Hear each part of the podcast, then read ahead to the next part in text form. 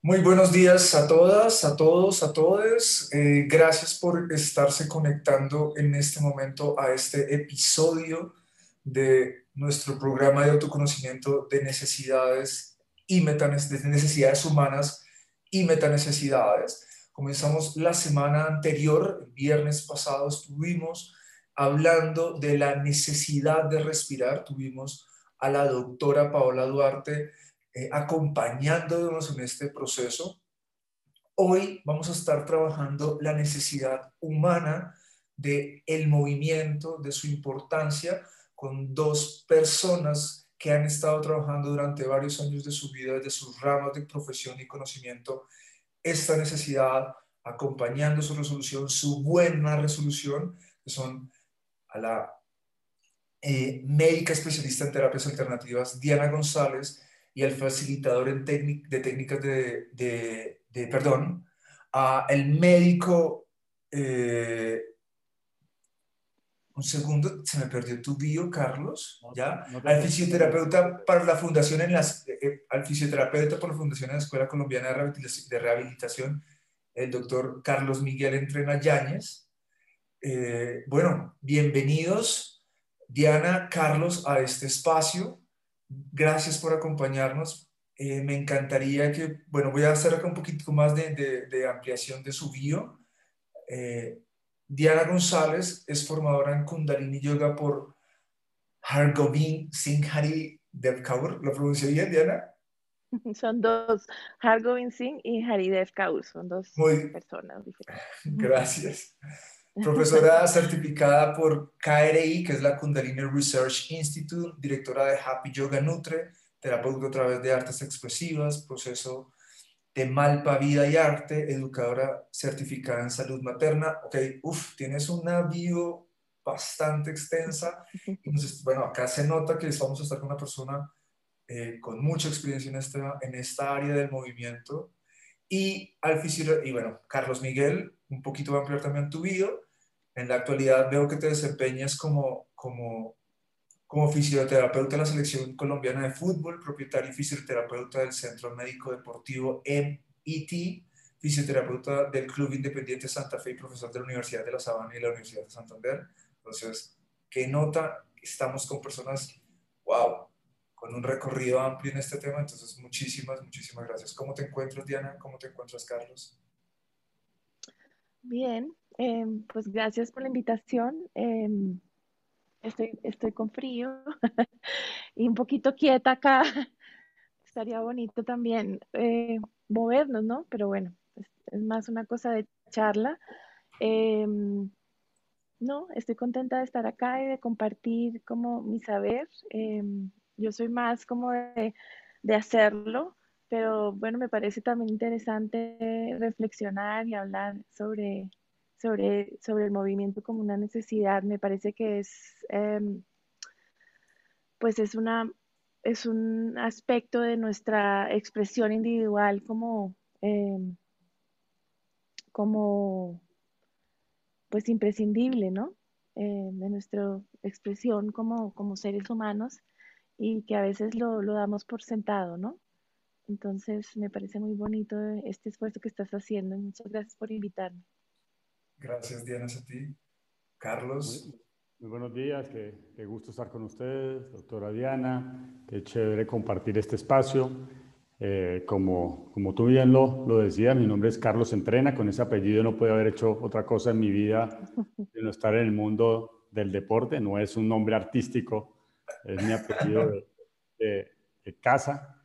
Eh, llevo 22 años en el mundo de la rehabilitación deportiva. Soy docente universitario de pregrado, de posgrado y también tanto fisioterapia como medicina en especialidad de medicina del deporte. Eh, tengo una clínica de rehabilitación deportiva que construimos hace 18 años con un grupo multidisciplinario, como tú decías, el Centro Médico Deportivo MED, donde hay medicina del deporte, ortopedia, nutrición deportiva, psicología del deporte y fisioterapia. Eh, trabajo con Santa Fe hace 22 años y hago parte del cuerpo médico de la Selección Colombia de Fútbol de Mayores hace 11 años. Tengo la posibilidad, pues, obviamente, estar en cinco Copa América, Mundiales, etcétera, y también con ciclismo, también con el equipo de Copa Davis.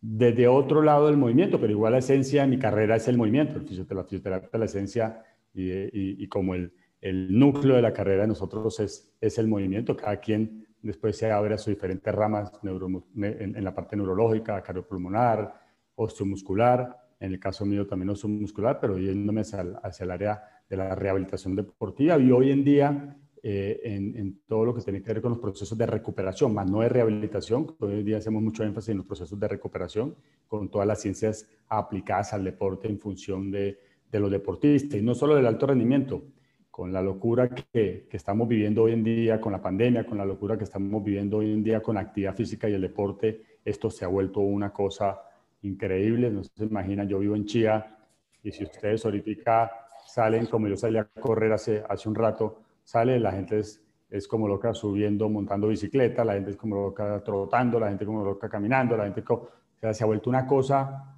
muy, muy interesante porque nosotros siempre tratamos de, prescribir y, y, fomentar lo que es la actividad física y el deporte como una herramienta de bienestar y de calidad de vida. Entonces, muchísimas gracias por la invitación. Bueno, qué nota esto. Y, y, y, ya nos empezamos a meter un poquito aquí en, en, temática.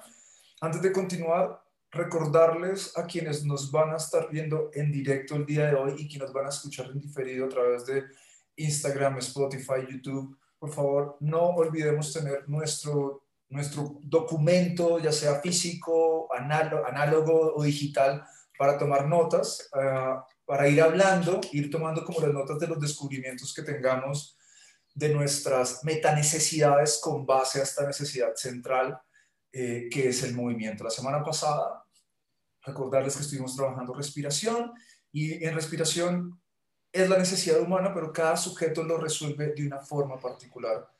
Por ejemplo, ya el doctor Carlos nos compartió, eh, tenemos la necesidad de movernos, pero algunas personas lo resuelven haciendo bicicleta, otras personas lo resuelven haciendo eh, caminando, trotando, ya vamos a ir profundizando, pero la idea de este programa es que tengamos estos elementos de autoconocimiento, cuáles son mis metanecesidades, qué necesito hacer yo y con base a mi cultura, a mis creencias, a nuestros eh, hábitos, a nuestra conciencia, la forma como resuelvo esta metanecesidad. Y como decía un poco la doctora Paola Duarte la semana pasada, me encanta un ejemplo que colocó frente a la respiración, eh, la respiración la tenemos ahí, la hacemos todo el tiempo, pero si no somos conscientes de ella, no la podemos, no le podemos sacar el mejor provecho, no la podemos manejar bien, y no la vamos a poder aprovechar para nuestro bienestar, entonces, y no la podemos dirigir tampoco a, a ciertos momentos donde quizás la requerimos de X o Y manera. Entonces, la idea es que hoy en esta charla comencemos a hacer estos primeros pinitos, si es nuestra primera vez, acerca de la importancia del movimiento. Quisiera empezar contigo, Diana, desde tu, área de trabajo, desde tu experiencia, ¿qué nos puedes compartir en primera instancia sobre el movimiento? Pues mira, yo soy eh, terapeuta a través de las artes expresivas basada en el movimiento, ¿no? Entonces, mi aproximación al movimiento es básicamente una, eh, entender el movimiento como una herramienta supremamente terapéutica, ¿no? Porque el movimiento nos permite como tener un lenguaje o acceder a un lenguaje que no siempre está disponible para nosotros desde la mente consciente, ¿no? El cuerpo todo el tiempo nos está hablando, nos está hablando y nos está dando más mensajes del alma, ¿no? Porque ¿por dónde va a hablar el alma? El alma tiene un instrumento que es el cuerpo y la mente generalmente en nuestra, en nuestra vida consciente está un poco como moldeada por, por el ego, por la identidad que decidimos darle prioridad, ¿cierto? Tenemos como muchas, muchos aspectos de nuestro ser y a medida que vamos creciendo le vamos dando prioridad a, ciertas, a ciertos aspectos, a cierta identidad. Bueno, y esos otros aspectos que no caben en esa identidad que escogí están ahí disponibles para mí a través de mi cuerpo. Entonces, primero el movimiento es, un, es una herramienta para acceder a todo mi ser, ¿no? Porque mi cabeza puede estar mandando como soy profesora de yoga, Diana González, mamá de dos, pero yo soy mucho más que eso, así como ahorita tú me decías, bueno, no soy el esposo de Adriana, estoy casado con Adriana, hay miles de aspectos de mí que no caben en una identidad pequeñita. El movimiento me da acceso a esos otros aspectos de mi ser, ¿sí? Por ahí se sale el inconsciente, por ahí se salen los, la, parte creativa además, ¿no? Entonces, para mí el movimiento es una herramienta preciosa de autoconocimiento, em, además porque me permite acceder a mi cuerpo emocional, es a través del movimiento que lo reconozco, es a través de, la sensación y a través, pues las emociones finalmente son invitaciones a movernos, ¿no? Tengo rabia, tengo miedo, tengo amor, tengo alegría, las, las emociones son movimiento. Entonces, también el movimiento es, es, es, el lugar donde me reconozco en mi cuerpo emocional Em, entonces, cuando decía el movimiento es una necesidad de, identidad y de autoconocimiento y de, y de, y de expresividad y de, encontrar también mi, verdad, ¿no? Eh, para mí es, es, un laboratorio precioso. Como profesora de yoga, em, también entiendo el movimiento como como una herramienta de, o sea, también desde el yoga, cuando nos plantea estas otras posturas, ¿no? Porque también mi identidad me, plantea una forma específica de moverme, ¿no?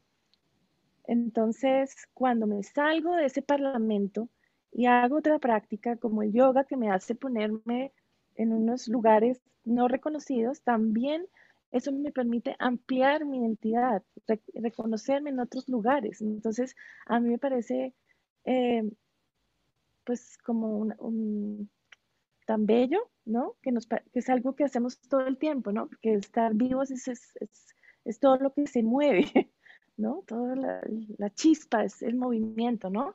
Pero, pero y como decía, apenas empecé a hablar, ¿no? Como que lo damos por sentado, es como oh, el movimiento, y el movimiento es, es, es una, bueno, lo que nos hace expresarnos, sentirnos, estar vivos y, nos hace también sanarnos, ¿no? Qué lindo eso que dices, me toca un montón.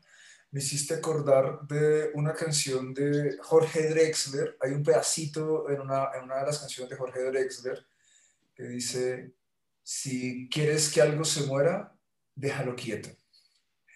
Y, y una de las cosas que uno, que cuando observamos papers o hacemos lecturas desde otras áreas de, que hablan de la, del movimiento, de la entropía, de, de las sinergias, eh, nos hablan que la existencia en sí misma es porque algo empezó a moverse. Lo que algo existe es porque hay una vibración, hay un movimiento ahí detrás. Entonces, muchas cosas de las que dicen me hicieron recordar eso en este instante. Fue como, wow, Carlos, porfa, ¿qué nos puedes compartir desde tu, desde tu expertise, desde tu conocimiento frente al movimiento? Pues la verdad, el movimiento es todo.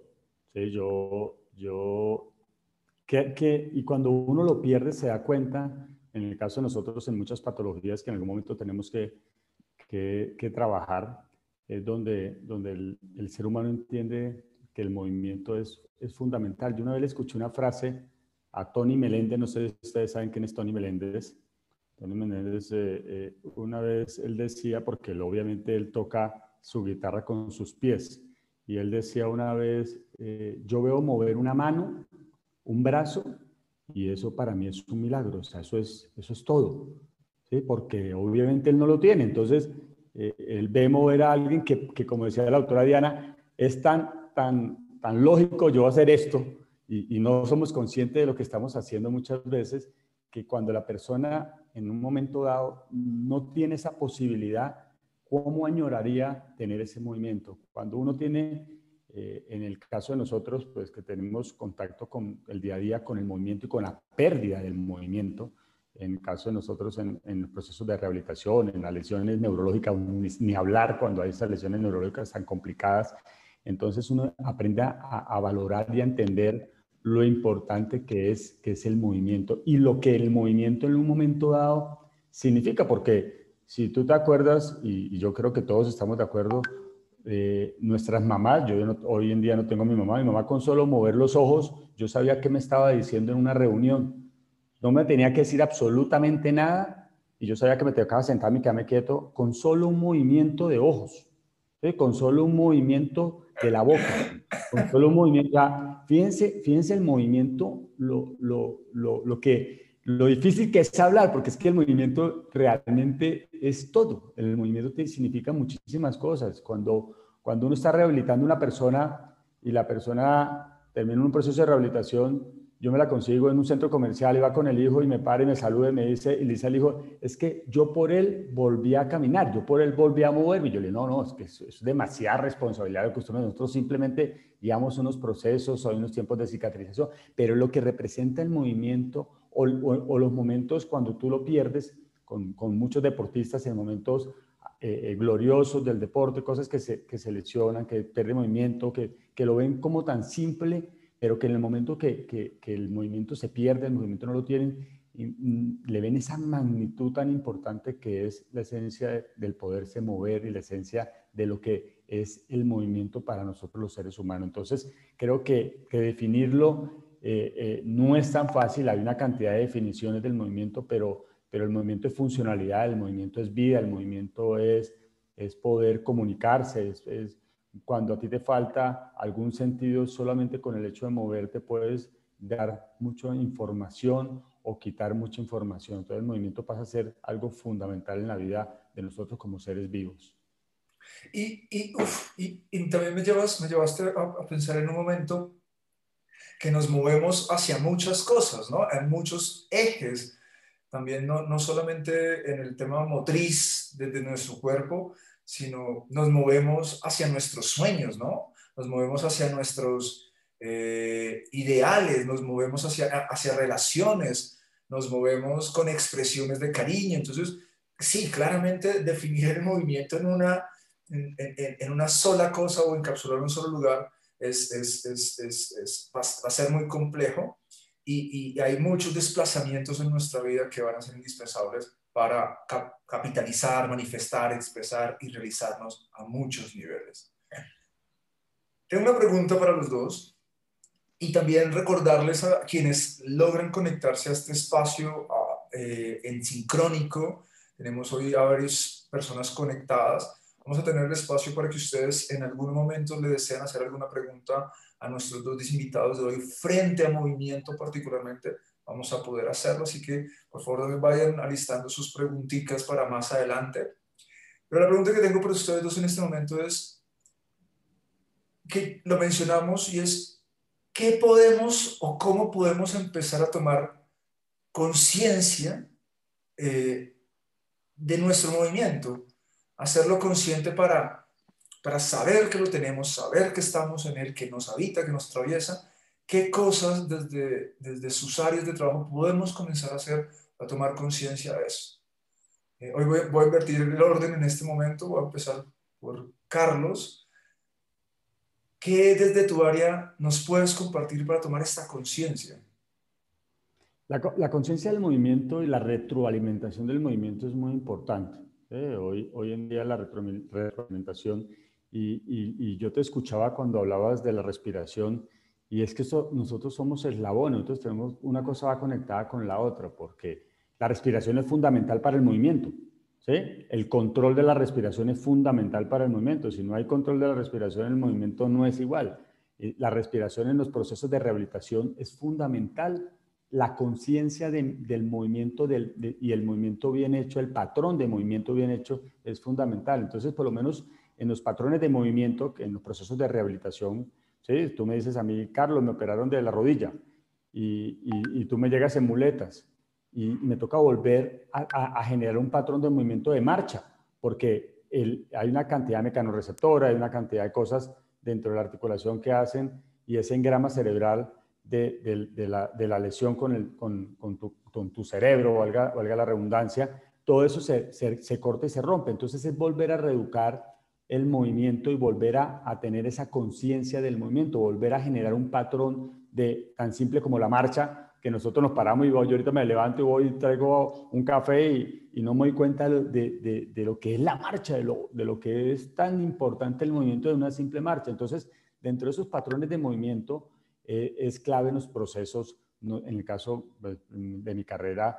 en lo, específico, en el caso de los procesos de rehabilitación. Entonces, creo que el movimiento y esa conciencia de movimiento hay que retroalimentarla, hay que volver a generar que, la persona tenga esa conciencia de del día a día del movimiento, el patrón de la carrera. Tú me dices a mí, Carlos, uno está ya en una fase de, de, readaptación funcional, se llaman los procesos de rehabilitación deportiva, ya el, el, deportista está en cancha corriendo y yo le digo al deportista, oye, estás cojeando.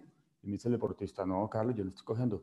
Y uno le evalúa, ¿te duele? No, está inflamado, no, hay algún, hay algún tipo de alteración. No, es un patrón de movimiento que se perdió y en el momento del proceso de rehabilitación no se volvió a estructurar y el paciente no tiene ese engrama cerebral o el deportista tiene y pierde ese patrón de carrera que hay que volverlo a, trabajar desde el proceso de rehabilitación. Entonces, fíjense que, que, lo que tú decías de, de, reeducar esos patrones de movimiento y que van de la mano con un proceso de respiración. Yo, yo, y, y, eso sí es que la doctora nos puede dar cátedra en el tema del, por lo menos del yoga, el proceso de respiración de la mano con el, con, con el movimiento y la conciencia de la respiración. Muchas veces no tenemos esa conciencia y se nos altera patrones de movimiento producto de, de, de esa de esa falta de esa conciencia de movimiento. Entonces, esto es un tema que, que, es demasiado bonito, pero fíjate que, que, nos lleva a muchísimas cosas. Uno en, en la lesión ve cómo se altera ese movimiento, cómo se altera ese patrón de movimiento, cómo hoy en día eh, en, los procesos de rehabilitación nos enfocamos muchísimo en esos patrones de movimiento, en ese control neuromuscular del movimiento, ese control neuromuscular del movimiento, tener, tener la posibilidad de volver a generar un patrón de marcha, generar un patrón de carrera, generar un patrón de, de, un gesto en el deporte. ¿sí? Entonces, por eso es que hoy en día eh, el, el, tema de la reeducación de los patrones y la reeducación del movimiento y, esa conciencia corporal es tan importante, tener esa conciencia corporal. Hola Carlos, te caíste, ¿lo nos escuchas? ¿Me oyes? Ya, ya volviste. Uno, uno, va a un, uno va a un gimnasio y ve a la persona en el gimnasio mira, lleno de espejos y dice, uy, qué chévere, para peinarse uno acá, para, mirarse los últimos eh, zapatos. No, el, el espejo en, en, dentro del entrenamiento, dentro de los procesos de rehabilitación y entrenamiento, es fundamental porque tú te ves y tú retroalimentas los movimientos. Si tú estás fortaleciendo un grupo muscular, tú tienes que retroalimentar el patrón de movimiento para trabajar un bíceps, para trabajar un tríceps, para hacerlo de la mejor forma. Y eso es un tema de engrama cerebral, eso es un tema de patrón. Entonces, fíjense que el movimiento va muchísimo más allá, como decía la doctora, de simplemente eh, eh, eh, hacer esto y que lo vemos como tan, tan fácil y tan cotidiano. No sé si te diste cuenta, pero mientras estabas hablando y viste un ejemplo, yo quedé como, oh, oh my God, ¿qué es esto que me está compartiendo? Muchas gracias. De verdad, qué lindo estos, estos patrones que, que claro, se pueden perder en algún momento y que y que necesitamos también recuperar por, por malos hábitos, por algún trauma, por algún elemento y comenzar a vernos y reajustarlos va a ser vital para nuestro buen andar, para nuestro buen caminar, para nuestra buena marcha. Wow, no, estaba así estalladísimo. Qué maravilloso. Diana, conciencia, ¿cómo podemos tomar conciencia del movimiento? Pues nada, me, me encantó la respuesta de, Carlos. Eh, porque, porque yo pienso que la conciencia del movimiento se, se, adquiere a través de la respiración. O sea, son dos cosas. La respiración es movimiento, ¿no? Cuando estamos respirando, nos estamos moviendo, ¿no? Y, y, y, es también a nivel simbólico de esos otros movimientos que tú estabas nombrando, ¿no? Una respiración es la inhalación que tomo, ¿no? la llenura que me lleno, la exhalación, suelto y el vacío, ¿no? Y esa misma respiración me está hablando del ritmo de la creación, del ritmo de la vida, ¿sí? Ese pequeño movimiento que hacemos cada, bueno, cada minuto, cada, ¿sí? Cada, cada instante nos está contando de que, de, que, de que va esto de ser humano, de que, de que va esto de estar vivo, ¿no? De, de la luna creciente, luna llena, luna menguante, eh, luna nueva, ¿no? La primavera, verano, otoño, invierno, o sea, todo se está moviendo. Y ese saber está en cada respiración que yo hago. Entonces, al, yo dejar que mi, mi presencia, mi conciencia, mi atención caiga en mi respiración, ahí simplemente me estoy dando cuenta de esta vida que nos habita, ¿sí? Esta chispa de vida que nos habita y que hace que el mundo se mueva, ¿vale? Entonces, yo creo que la respuesta más clara y directa es la respiración. Y también, apenas ah, escuchando eh, hablar a Carlos, se me venían, claro, Carlos está en una línea de trabajo de rehabilitar, ¿no? Y, y es en esto, cuando él estaba hablando, yo decía, es que el movimiento es identidad. La manera en que nos movemos nos hace quién soy yo. ¿Sí? Yo me muevo con la historia de una mujer bumanguesa que ha tenido una historia de vida, que es mamá, que es yogi, ¿sí? que, le gusta cocinar y tejer y eso imprime en mi, en mi, patrón de movimiento una identidad, que cuando pierdo algo es una, es una pérdida en mi identidad y por eso es tan fuerte, ¿sí? Pero también cuando amplía ese espectro, amplío mi identidad, amplío mi concepto de mí misma, que es muy poderoso, ¿no? Cuando alguien empieza a correr o entrenar, que uno los ve súper expansivos, ¿no? Como ¡guau! ¿no? Se llenan de poder, eso es muy bonito, ¿verdad? Pero también puedo crear conciencia, también al tiempo que escuchaba hablar a Carlos, yo decía como, como, como habitarme en, o sentirme parte de un cuerpo más grande. A mí me ayuda a generar mucha conciencia de mi cuerpo, como, como estar en la naturaleza, ¿no? Y, darme unas pausas de, de, ser un poquito árbol y ser aire y meterme en el río y ser agua y ese movimiento, ¿no? Como que ayudarme, como tener la conciencia de que soy parte, de que este cuerpo es parte de otro cuerpo, que es más grande, ¿no? E imitar eso imitar esos, esos movimientos que veo en la naturaleza, creo que es, es un camino también muy precioso de, de, autodescubrimiento sobre las posibilidades de movimiento que, que hay, ¿no? Como copiar y, y, incluir nuevos patrones, ¿no? Que estamos como un poco en, en como decía Carlos, por, por, por también por el momento histórico que estamos viviendo, pues movernos, inmediatamente pensamos en correr, hacer ejercicio, jugar fútbol, ¿verdad? Pero el movimiento es mucho más que eso, ¿no? Estamos hablando que es identidad, es, es, creatividad, es cuerpo emocional, ¿vale? Entonces, reclamar mi necesidad de movimiento, pues es tan sencillo como, sí, como también habitar la quietud, aprender a habitar la quietud y la meditación también me enseña un montón sobre, sobre el movimiento, ¿no? Movimiento de mi mente y cómo ese movimiento en mi mente crea unas configuraciones en mi cuerpo, ¿no?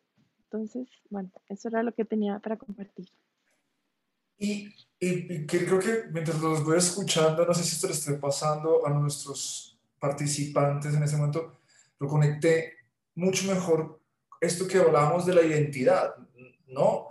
Por ejemplo, me imaginé este ejemplo que colocaba el doctor Carlos, eh, de algo, sucede un trauma en mi vida o de forma quizás inconsciente y comienzo a cojear, ¿no? Y no, y no, no tengo esta propiocepción muy clara de mi cuerpo y de mi caminar y andar y comienzo a cojear. Y cómo este cojear también va a retroalimentar un poco mi psique, ¿no?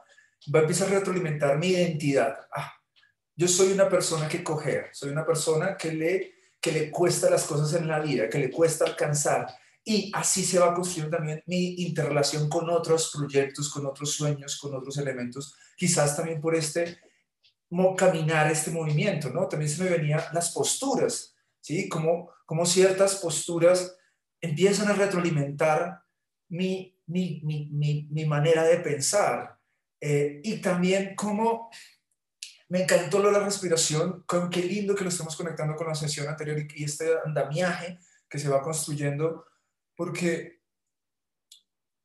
no es lo mismo el tipo de respiración que necesitamos cuando estamos teniendo un movimiento, digamos, una experiencia erótico-sexual, teniendo coito, o cuando estoy corriendo, o cuando mi movimiento es un movimiento estático, pues no sé si se puede decir de esa manera, que es meditar, cómo la respiración me va a hacer tomar conciencia y va a marcar también el ritmo de ese, de ese, movimiento. Entonces, Wow, no, me parece impresionante. Aquí, aquí quisiera abrir un momento la pregunta a, los que nos están, quienes tienen la oportunidad de estar en directo. Nos dice Paola Duarte, un tip para incluir el hábito del movimiento y sobre todo mantenerlo y no morir en el intento. Entonces, listo, creo que ya nos han dado algunos, que es respirar. Respirar nos va a hacer tomar conciencia del movimiento. La doctora Diana nos dijo imitar cosas de nuestro entorno. Creo que también me llevó mucho pensar en, los, en nuestros antecesores, los antepasados, cuando imitaban en el baile figuras de animales, figuras de, patrones del río, para, para incorporarlo en sus danzas, en sus rituales. Pero vamos a bajar otro tipcito aquí que nos piden. ¿Qué se nos ocurre? Un tipcito práctico, sencillo, que podamos empezar a llevar a tomar esta conciencia del movimiento y, no morir en el intento en esa conciencia. ¿Quién quiere empezar? El, ejercicio. El ejercicio es movimiento. Entonces, el, hecho de hacer actividad física y el deporte, eso es movimiento. Ir a una clase con la doctora Diana de yoga, imagínense lo que es eso. Eso tiene que ser una cosa de locos. Entonces, y eso es movimiento. Entonces, yo creo que hoy en día el movimiento es, es comenzar a hacerlo. Hoy, una pausa activa, eso es movimiento. Hoy en día, eh, ¿qué llegamos nosotros en el consultorio? Ya se nos acabaron en este año pasado las, las, las lesiones por, por, trauma, porque no hubo trauma, porque, porque no hubo actividad física, no hubo fútbol, como decía la doctora Diana, no hubo nada. ¿Qué tenemos nosotros todo el día hoy? Dolores lumbares, sobreuso, patrones, lo que tú decías ahorita, por posturas inadecuadas, ¿eh? por, por, mucho tiempo y no tener esa conciencia del movimiento que tiene que ver con la conciencia también de, de, una buena postura. Todo ese tipo de cosas, esos patrones, pues hacen que, que aparezca otro tipo de lesiones. Entonces, eh, el ejercicio es, un, es, es, es, lo ideal y, y, debe ser siempre progresivo, debe ser siempre guiado, tiene que ser de, de menos a más. Entonces, el, el, para mí el ejercicio es, es muy importante dentro, dentro de ese movimiento, volvernos a mover, volver a, a, a, ganar esa flexibilidad, volver a ganar esa, ese, ese, eso que, que, que, habíamos perdido. Yo, a mí me da risa porque yo escucho a, a mis amigos, yo tengo 47 años, y escucho a amigo y me dice, Carlos, yo antes podía subir la pierna ahí para hacer un movimiento de estiramiento y, y ahorita yo no soy capaz y antes era súper pues porque dejó de, valga la redundancia de mi apellido, entrenar. Dejó, dejó de entrenar y por ende, eso son cualidades físicas que si no se entrenan se pierden. Entonces, o, o, o, antes yo decía, antes decía, Carlos, yo antes me trotaba eh, 20 kilómetros, ahorita salgo a hacer algo de trote y no, y no tengo, eh, en, a los cinco minutos estoy tirándome al piso y mi hijo me pasa y me da una vergüenza, que, pues porque eso es una cualidad física, el trabajar la resistencia, el trabajar el acondicionamiento físico y si no lo hago, pues se pierde. Entonces, eso tiene que ver muchísimo con, con el movimiento, el ejercicio. El ejercicio, es em, súper importante. Diana. No, esa es la gran pregunta en los hábitos. Esa es la gran pregunta, porque todos tenemos mucha información, tenemos muchos recursos, tenemos herramientas y no, no las lleva, no las manifestamos, no las usamos. Esa es la gran pregunta de, para mí y como profe, para mis alumnos, ¿no? ¿Cómo, cómo lo siembro? Ya sé, ya tuve la experiencia, sé que correr esos 20 kilómetros me llenó de vida, sé que, ¿sí? Y, y, no lo hago. ¿Por qué? Esa es la gran pregunta. Y yo creo que la gran, eh, la gran respuesta es, es, eh, es el amor. No lo hacemos porque porque decidimos no amarnos o, nos, o decidimos no sentirnos merecedores de ese amor. ¿Ah? Eso es muy fuerte, porque nos ponemos de últimos. ¿Sí? Entonces, comer bien, moverme, respirar bien es lo último, porque primero tengo que trabajar, producir o yo que sé qué más cosas locas, ¿verdad? Cuando lo, lo más importante es, es recordarme amada. Y me recuerdo amada eh, dándome espacio para estas necesidades que tú mismo estás, trabajando en este, en este, en esta, este, este espacio, ¿no? Entonces, em, entonces lo que yo hago es conmigo misma y con mis alumnas, porque pues también enseño alimentación consciente, ¿no? Y entonces que me dio la comelona, que no sé qué, que no, y no hice, o no, o no medité, ¿no? Todo el tiempo es este tema de entonces yo digo, mira cómo te comportas en tu trabajo, ¿sí? Llegas a tiempo, cumples tus metas, ¿no? Estás toda invertida ahí, ¿sí? O sea que reconoces ese lugar donde puedes meterle toda la ficha. ¿Qué tal si yo digo, yo empiezo, yo trabajo mucho como, pues actuemos, hagamos que tú misma te contrataste a ti misma para meditar y, comer bien y, y hacer yoga, ¿no? Entonces, show up, ¿no? Como que cómo, cómo, me, cómo me entrego a mí mismo, a mí misma, ese compromiso y esa disciplina que le doy a otros espacios de mi vida, ¿no? Como cambiar esa forma de aproximarme a, cómo invierto mi tiempo, ¿no? Y, y, y, entender el movimiento y la alimentación, la respiración y como una como un acto de amor, ¿no? Porque también nos han vendido esto de que el ejercicio o entrenar o hacer yoga es una cosa que, como un remedio que me tengo que tomar. ¿Sí o no? Es como un remedio. Y es como, no, es tu derecho, es tu derecho fundamental, es tu derecho de, de, sentirte dichoso, ¿no? Como cambiar también esa aproximación, o sea, y yo siento que también ahí lo que yo recomiendo es levántate media hora antes de lo que normalmente haces, porque si empieza el día, ya te lleva con él. Entonces, mis prácticas de, autocuidado y mis espacios sagrados los tengo que aprender a, construir y, y, entonces, pues eso significa levantarme un poquito más temprano, acostarme un poquito más temprano, ir ajustando esos tiempos, ¿no? Y, y tener un espacio que es mío y que es sagrado y aprender a decir no que ese espacio no se vulnera y no entra nada más que no sea yo. Uf, qué, qué, qué intervención tan, tan, tan profunda la de ambos. Y ahorita cuando dijiste el tema del amor, me, me, nos tocó en Sextima de una forma impresionante porque Sí, hemos visto que tenemos la experiencia, la usamos todo el tiempo, pero un día en un, en, un episodio de no de esta temporada, sino en otro trabajo que estuvimos haciendo, tuvimos una invitada que se llamó Diana Pulido, ella es una activista, y en ese live fue, fue muy revelador porque hablábamos de, del amor como los actos de amor, recibir actos de amor como un privilegio. Fue como, como así, como así que, que recibir una cosa es sentir amor, creo que todos tenemos la capacidad de sentir amor, pero otra cosa es recibir actos de amor.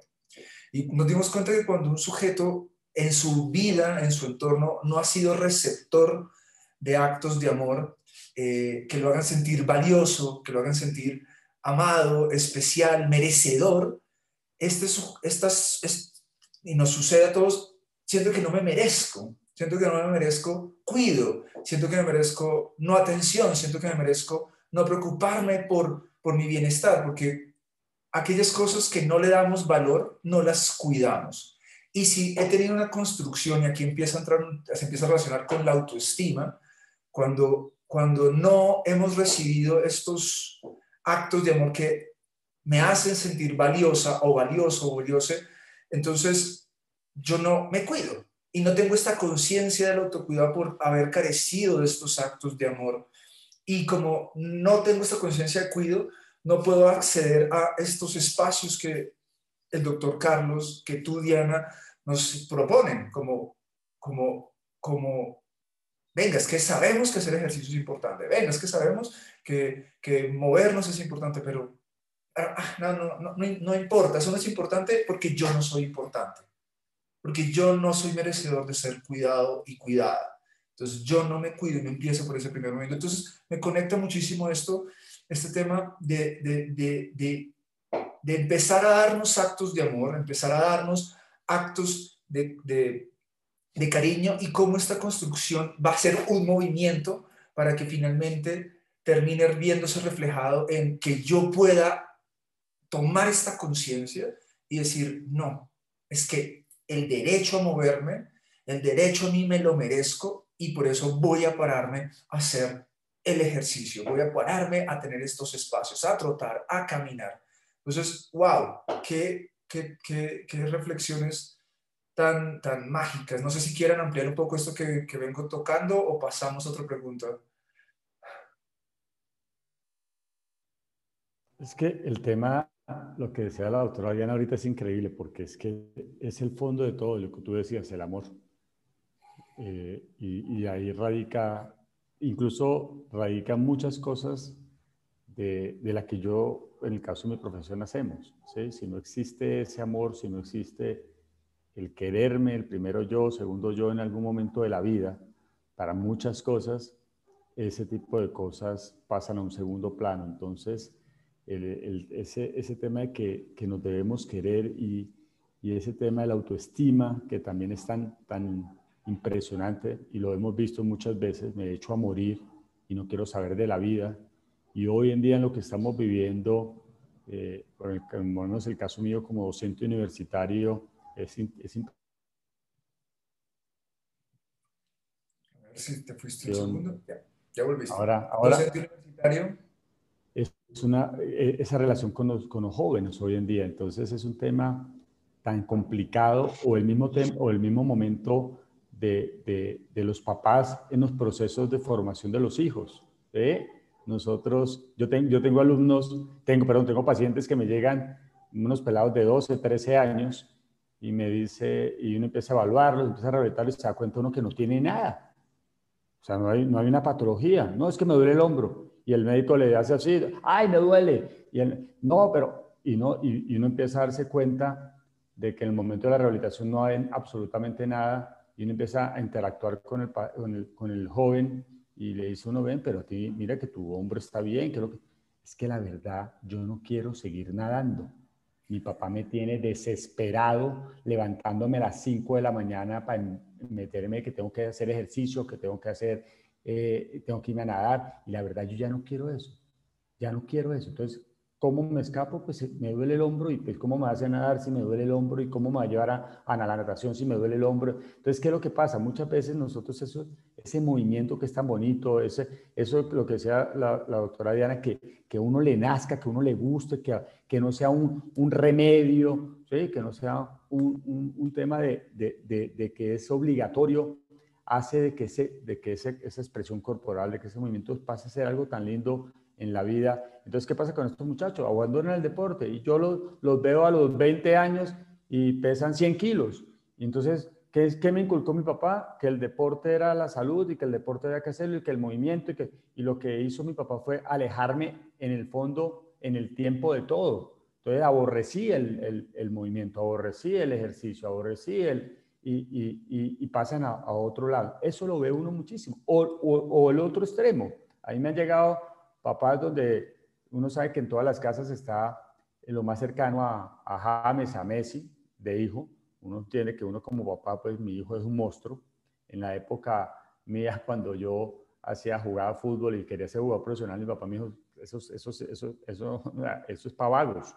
El ejercicio es para vagos, el fútbol es para vagos, se me va a estudiar Hoy en día el deporte como, como, como opción laboral y, opción de vida es importantísimo. Entonces hoy en día hacia el movimiento sacamos a los, a los chinos desde chiquitos, lo metemos con, con instructores para mejorar los patrones de movimiento, les ponemos a los niños desde pequeñitos a, aprender a, a, perfilarse, que es un patrón dentro del, dentro del deporte, o aprender a hacer bien el gesto del drive, y son patrones. Entonces empezamos a inculcar también el movimiento de una forma que no es. ¿Por qué? Porque es que ese pelado yo lo voy a llevar en el fondo, lo estoy estructurando porque me va a sacar de pobre, dicen los papás. Hoy en día el, ejercicio, el movimiento. Entonces, aquí no podemos quedar toda la mañana hablando de una cantidad de cosas, lo que, lo que implica el, la esencia de, de, lo que estamos hablando, que es tan lindo el, tema del movimiento desde las diferentes vertientes, las diferentes acciones que hoy vemos en, en el día a día y en la vida del día a día. Total, ah, no, o sea, cada tema se nos puede, nos podemos durar aquí y, y, son años de especialización, o sea, el doctor Carlos, la doctora Diana, tenemos años de especialización y esto no se resuelve en una hora, claramente para quienes nos están escuchando. Acá es un pequeño abrebocas para comenzar a dimensionar la importancia de esta necesidad y comenzar a preguntarnos cómo cada uno de nosotros le está dando resolución a esa necesidad. ¿Cuáles son nuestras metanecesidades? Para eso les recordamos, por favor, en este programa que estamos llevando todos los viernes, el, un documento, una bitácora, en el que al escuchar a, a los especialistas, a los invitados que vamos a estar trayendo, nos comenzamos a dar cuenta, bueno, yo cómo, cuál es mi metanecesidad frente a esta necesidad, yo cómo la resuelvo. Entonces, y por favor comencemos este proceso de autoconocimiento y acá mientras los escucho, unas cosas que también dijiste, Carlos, que me, me tocó fue cómo también el dolor como, como, como ejercicio o posible práctica de un trauma para evitar el movimiento, ¿no? Como, como a veces también nos queremos privar de ello para protegernos de cosas y esos también pueden ser necesidades. No, es que yo tengo este dolor aquí para, para no hacer esto o para no tener que hacer ciertas cosas. También pueden ser parte de cosas que decimos, no, es que yo necesito necesito tener este dolor, meta necesito tener este dolor para no tener que hacer eso. ¿Qué, ¿Cuáles son nuestras meta necesidades? Acá les dejo esta pregunta en este momento a quienes están presentes, a Enrique, a Mariana, a Paola y todos los que están. No, es que mi meta, yo, yo meta necesito levantarme 30 minutos antes en la mañana para resolver mis necesidades de movimiento. Yo meta necesito eh, salir a trotar a las 8 de la mañana para resolver mis necesidades de movimiento que me van a permitir eh, acceder a X cosa. Por favor, vamos escuchando y vamos tomando nota en este proceso de autoconocimiento. Y con lo que decías, quiero poner una otra pregunta muy cortica, tenemos 10 minutos para cerrar este, este episodio cuando nuestros movimientos nos conducen al dolor y al daño. Ya hablamos un poquito de eso, pero quisiera que lo profundizáramos un poco más. ¿En qué momento el movimiento también nos lleva a lastimarnos? Diana, por favor. ¿Estás en silencio? Eh, te voy a activar luego al audio. Sí, perdón. Sí, vi que también nos lesionamos haciendo yoga, ¿no? Y, haciendo, y corriendo, ¿no? Como nos, nos llevamos al límite. Eso, eso, eso pasa bastante em, y yo creo que es también una manera en que utilizamos el movimiento para, mm, para resolver asuntos mentales, ¿no? Como que el cuerpo es también un, un pues nada, cuerpo y mente es, una sola entidad, ¿no? Y muchas veces como al no tener herramientas para resolver asuntos mentales, pues me queda la herramienta del cuerpo, ¿no? Y, a veces llevar el cuerpo a situaciones límite, em, siento que también es una manera como de lidiar con el ruido mental, ¿no? Cuando llevo mi cuerpo a situaciones límite, yo creo que también es, una, es un síntoma de esta experiencia del amor, ¿no? Como que me pongo en riesgo, ¿sí? Me pongo en riesgo y, me, niego la posibilidad de, vivir plenamente, ¿no? Em, entonces también este, eh, tener, ser, como honrar mi, mi capacidad de movimiento, mis límites también, ¿no? Eso es bonito en el yoga de, ver cómo el cuerpo es uno cada día diferente. Ayer llegué aquí, hoy llegué más lejos, mi mente hoy está ruidosa y, veo como, oh, hoy no bajo, ¿no? Cómo, cómo esos límites también me están hablando todo el tiempo sobre, sobre el lugar en el que estoy y honrar, aprender a honrarlos y no transgredirlos, ¿no? Es, es, es, es una oportunidad de, de autoconocimiento y autoescucha eh, bien profunda. Uy, que, que me, estallaste la cabeza cuando hablaste de límites.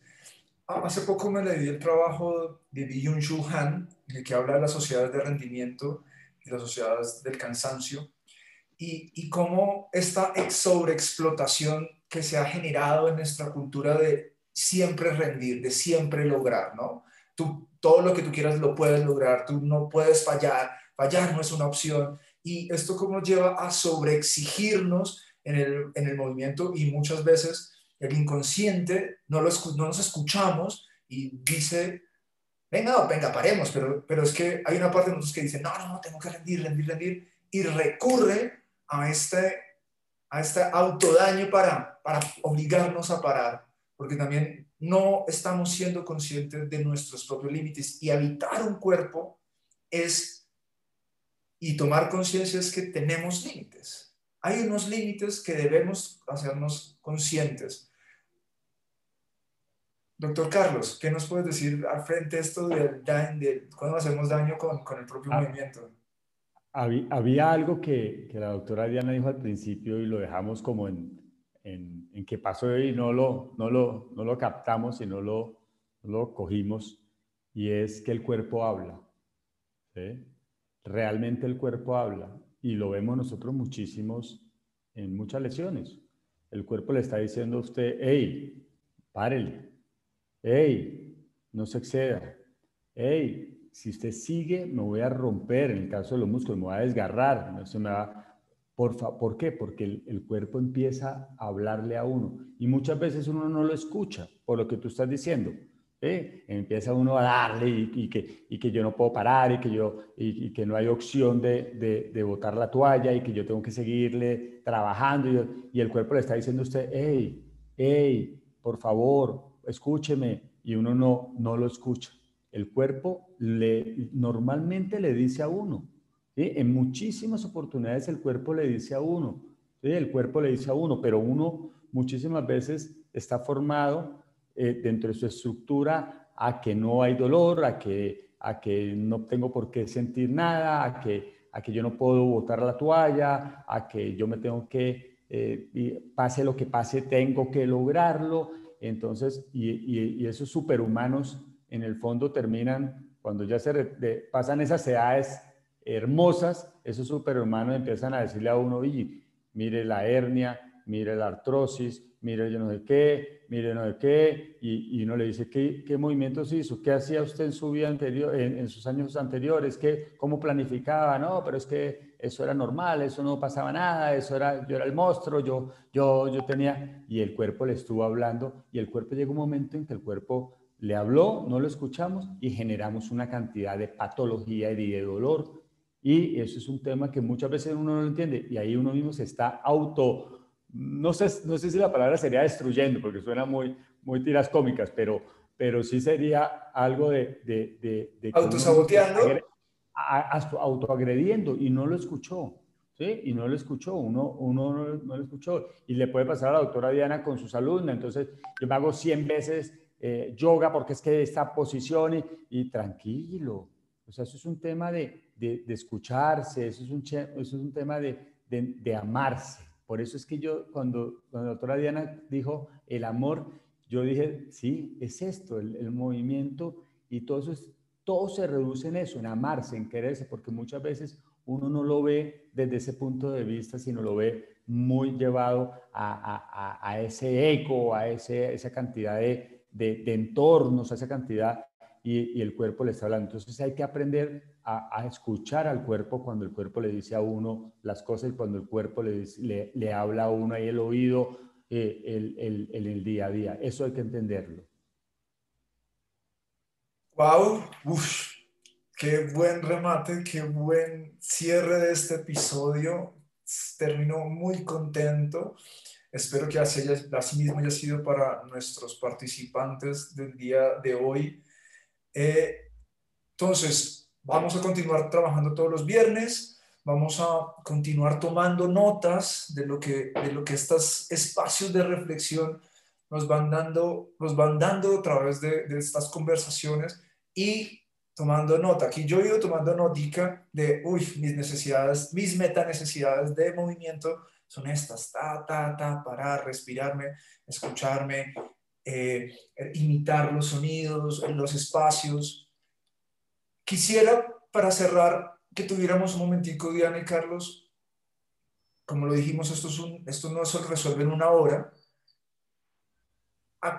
si alguien está interesado en profundizar sus, su necesidad y sus metanecesidades de movimiento, ¿cómo, ¿cómo los puede encontrar ustedes? ¿Cómo puede encontrar al doctor Carlos? ¿Cómo puede encontrar a la doctora Diana? ¿A qué espacio se puede dirigir y, nos, podemos ubicar para seguir trabajando esta, esta necesidad? Bueno, em, pues a mí me pueden encontrar en Happy Yoga. Yo dirijo un, un Happy. Por pandemia cerré mi estudio, entonces ahora estoy eh, online todo y me encuentran como Happy Yoga Nutre en redes, en Facebook y en, Instagram. Em, y bueno, los espacios que lidero son básicamente centrados en la mujer. Eh, esa es como mi especialidad. Eh, entonces, pues dicto yoga para la mujer y yoga para el útero. Y ¿Tienes alguna actividad, algún programa reciente al que se puedan dirigir las, las personas de nuestra comunidad? Pues en este momento, en abril voy a comenzar un curso que se llama Yoga de la Comida, que es como llevar el yoga al alimento, que es muy bonito, como la filosofía yógica a la vida diaria. Y, yo y pues todo lo que yo comparto es mucho desde desde esta construcción de la experiencia del amor propia, ¿no? Como que como bien porque, porque, porque me recuerdo amado, ¿no? Y que cuando me recuerdo amado me doy cuenta del amor que ya sí está allá afuera, ¿no? Muchas veces no me siento amado porque no me he aprendido a amar yo. Entonces lo trabajo desde la alimentación, desde el yoga y desde la terapia con artes expresivas. Y pues cada mes voy compartiendo como una experiencia diferente en esas ramas y pues encantada de, encontrarme con ustedes allí. ¡Wow! ¡Qué lindo! Doctor Carlos. Eh, bueno, también mm, yo aparezco en Instagram como arroba Carlos Miguel Entrena. Eh, y también, eh, como les dije al principio, nosotros, un grupo grande, tenemos una clínica de rehabilitación deportiva, una sede en Bogotá y una sede en Chía, se llama el Centro Médico Deportivo MED, M de Mamá, e de entrena, T de tetero y cualquier cosa que, que, les pueda colaborar con el mayor gusto y, y, siento que, que quiero que, que, quede como al final de que todo lo que hemos hablado se hace es en trabajo en equipo, todo este tipo de cosas se logra como equipo, es fundamental todos los que estamos alrededor de esto, pero la esencia principal es, es cada uno de nosotros. Y como dijo algo que se me va a quedar, doctora Diana, muchísimo y es amarnos, porque creo que, que esa es la clave, independientemente como para cerrar de todo lo que hemos hablado hoy, el, el, poder querernos, el poder amarnos y el poder sentir que somos importantes y que primero yo en algún momento de la vida es clave. Ah, qué lindo mensaje de cierre.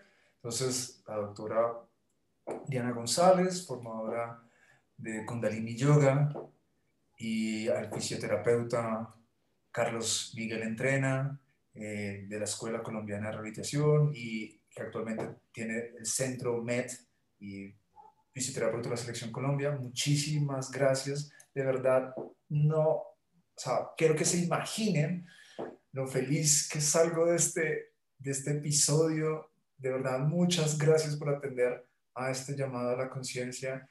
Gracias por entregarnos este momento y, espero que nos podamos encontrar en otra, en otra oportunidad. Muchísimas, muchísimas gracias. De verdad. Chao. Gracias. Muchas gracias. Buen día para todos. Buen día a todos. Que estén muy bien.